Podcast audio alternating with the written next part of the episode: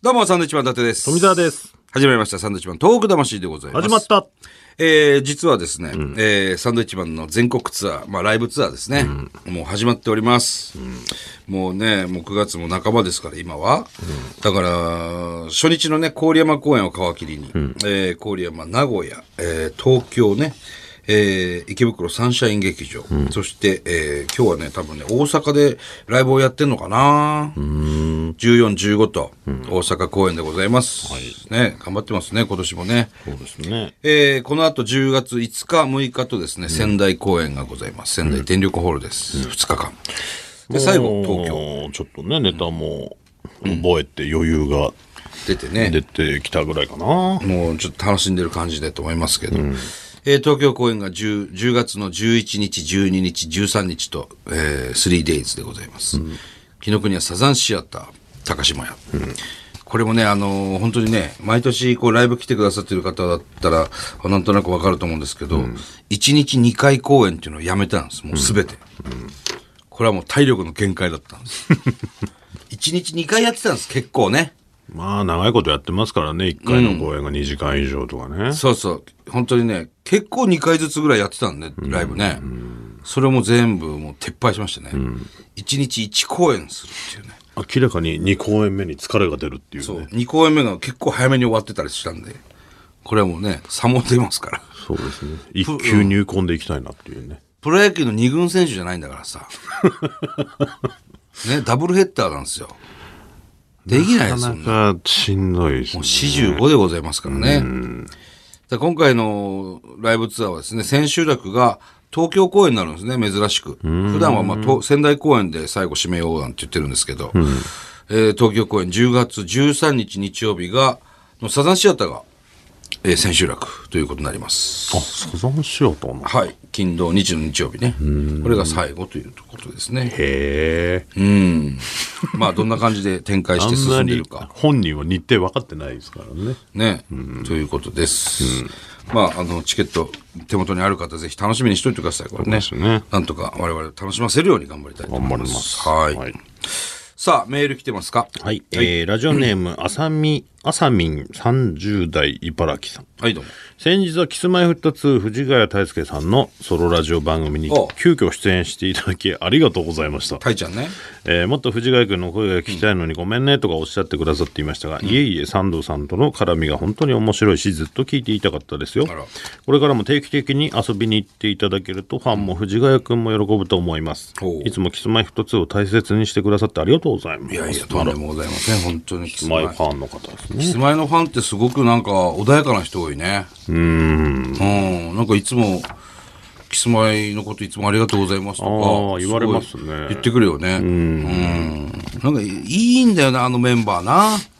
なんかほのぼのしてますほのぼのしてて、ガツガツしてないでしょ。なんか売れたい、もっと売れたい、もっと売れたいみたいなやつ一人もいないん だよね。なんかそれがいいんだよね、キスマイって。なんか、うん、スタンスがいいのかもしれない、なんかがっついてないっていうのがいいな。この間もあの、A スタジオって TBS のね。はい。あれに藤ヶ谷くん出てて、一人で。一人で。すごいね。で、俺もうこれ予約しないとダメだと思って見ててさ。ずーっとね、こう、おとなしいんだよ。うん。なんか。うん。すごく好感持ってましたよ。あそう。うん。真面目なんだね、根がね。すごく。なんかでもね、この間もそうやって喋ってましたけど、藤ヶ谷君なんかは、こうしたい、ああしたいっていうのがね、うえーうちにひ秘めてますかそうら。そうそう。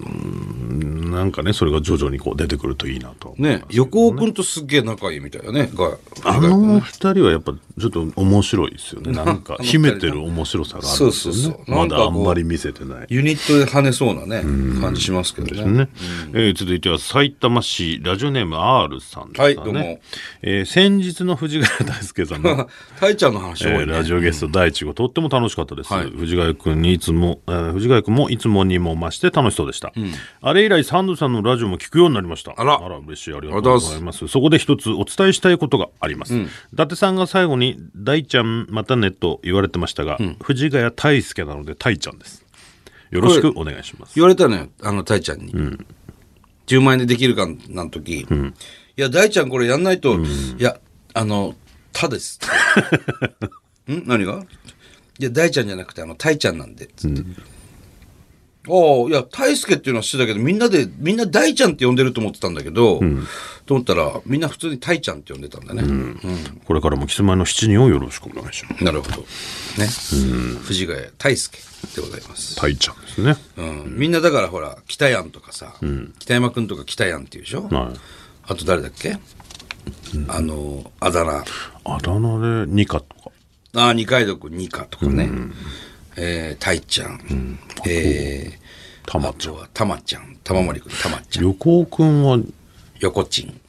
横ちんって言われてる言われて ない。の今聞いたことないよね。千賀くんってなってね。千ちゃん。千ちゃん。うん 名前出してない人いないよね、これで。宮田くん。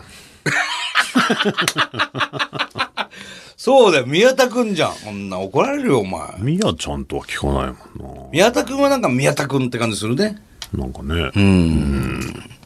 本当にいいメンバーだな。そうですね。うん。まあ、こっちにもね、いつかゲストに来てくれたらいいなとそう思ですね。いだますけど。から、藤ヶ谷くんなんか親戚が宮城にいるって言ってたんでね。ちょっとそういう話もしてみたいなと思うんですね、まただから、そのね、同じ収録のタイミングがあれば、また乱入してやりたいなとは思いそうまですすけどね。ね。なんか今度お土産持ってかないとな。ねありがとうございます。はい。さあ、続いてはペンネーム、シャギーさんですかね。ははいい、どうじめまして、サンドウィッチマンにハマったのは高校生の頃でした。ありがとうございます大体4、5年前ぐらいです。私は西表島でダイビングインストラクターとして働いています。西表島。沖縄ほうはい。専門学校を出て千葉から西表に行きました、へえーサンドウィッチマンの2人も西表島にロケで行ったことがあるそうでおります話聞きました、うん田舎に泊まろうえかな田舎に泊まろうですよ。だいぶ前ですね数だいぶ年前前ちなみに白浜に住んでいますほうほ西表の生活も慣れはしたものの、まだまだ四苦八苦しています、よく田舎で育った人が都会に来て落ち込んでるのを慰めるような歌ってありますけれど、その逆の都会から田舎に来てうまくいかないのを慰めるような歌って聞かないですよ ねなんかありますかってう。あんまり聞かねえな、逆パターンはうな。んそうですねあんまりわかんないですね、そういうのはそうだね。西表島ってすげえな、よく行くな。マングローブありますからね、西表島ね。またいつか行きたいですね俺ね、あの、西表のちょっと手前の小浜島っていうとこよく行くのよ。石垣島から船で行ったとこ。であもれそちょっ、こと手前なんだちょっと手前。でも、西表島すぐそこに見えるの。見えたあれがもう西表島ですっていう。で、大きく見えるから相当近いんだけど、西表まではね、足伸ばしてないんだよな、旅行では。何分ぐらいなんだもう船 もう船船船。もう多分10分15分で行くぐらいのあそんなもんなんだそうそうそう。竹富島とかね、いろいろありますけど。いいところですよ。あのパンフレットなんか見ると、いいホテルもあるしね。西表島か。今度行ってみようかな。与那国島が一番南でしたっけきっとね。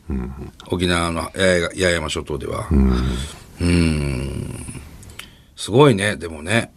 でも千葉からまだ宿泊してるんですねどういう面なのか具体的に聞きたいですよねどういう面でそうだね。大体ほら今買い物なんかはね、そういうネットとかで何でも手に入ったりするじゃないですか、どういうとこで苦労するのかなっていうのはねまあなあ最初は言葉なんかはね苦労するでしょうけど沖縄は意外とわからんからね。難しいですよね難しいよイントネーションが違うからね、うんまあ、東北弁も難しいんでしょうけどもちろんね。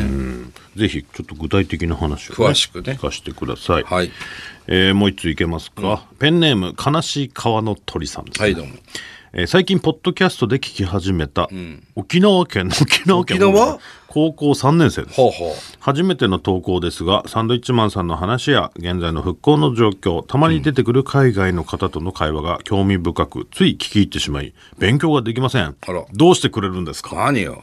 話は変わりますが、私は東日本大震災の時は小学4年生でした、テレビでの地震の映像や沖縄にも津波が来るんじゃないかと怯えていたことを覚えています、あれから私は自分なりにできそうなことを考え中学高校と生徒会の仲間と募金活動に取り組みました、はい偉いですね集まった額は多いとは言えませんが少しは力になっているでしょうか、あと2年前に部活動の遠征で気仙沼に行ったことがありますええ。そこで初めて津波の被害を実際に見ることができました、泊まっていたホテルも半分の高さまで浸水し、当時は大変だったという話を聞くことができました、でもそんな中でで今では生き生きと過ごしている気仙沼の人々には感動しました、復興と一言で言っても何をもって復興したというのは、えー難しいと思いますが、私は現地の人みんなが笑顔になれることが復興にもつながると思っていますなるほどそのためにも私にできる最大限の協力をこれからもしていきますおうまたまた話は変わりますが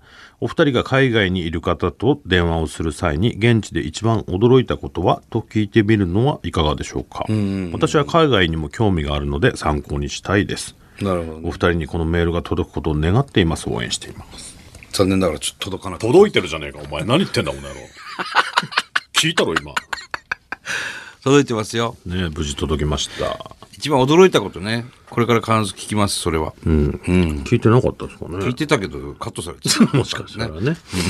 すごいです。まあ、そうか、沖縄でもこれ流れてますからね。そうそうそう沖縄の方結構聞いてくれてるのかな。たへえ高校3年生、し気っか仙り沼にしてもまねすね。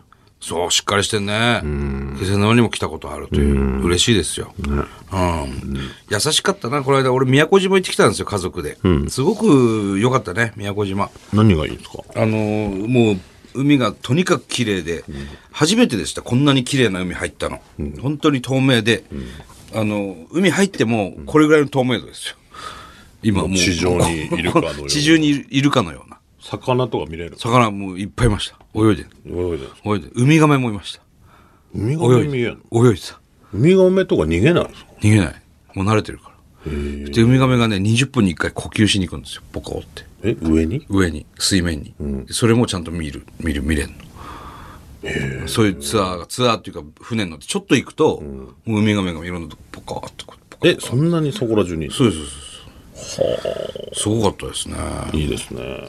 いいですね本当に、あんまりその観光地的なものはないんだけど、あのとにかく海が綺麗っていうのと、のんびりする。のんびりして、ご飯も美味しかったし、あの、ブラックマヨネーズの小杉さんにいろいろ、あの、宮古島詳しいから、お店も聞いて、ほんで、美味しい店も紹介してもらって、で、行ってね。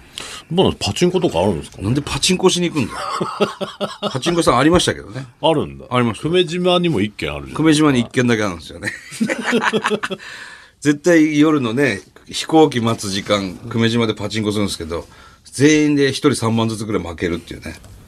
なかなかね、勝てないですけ勝ど。てませんよ、それは。よかったですよ、すごく。大はどんなのがあるんですかいや、行ってませんよ、俺 は。宮古島行ってまでパチンコしないよ、俺は。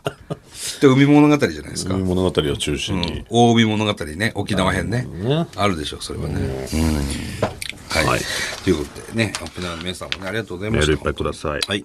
えーこの番組では、東日本大震災に対するあなたのメッセージを受け続けます。はい。はがきの方は郵便番号100-8439日本放送サンドイッチマンのトーク魂まで。メールの方はサンドアットマーク 1242.com です。サンドアットマーク 1242.com です。はい。それではまた来週です。バイビーさよなら。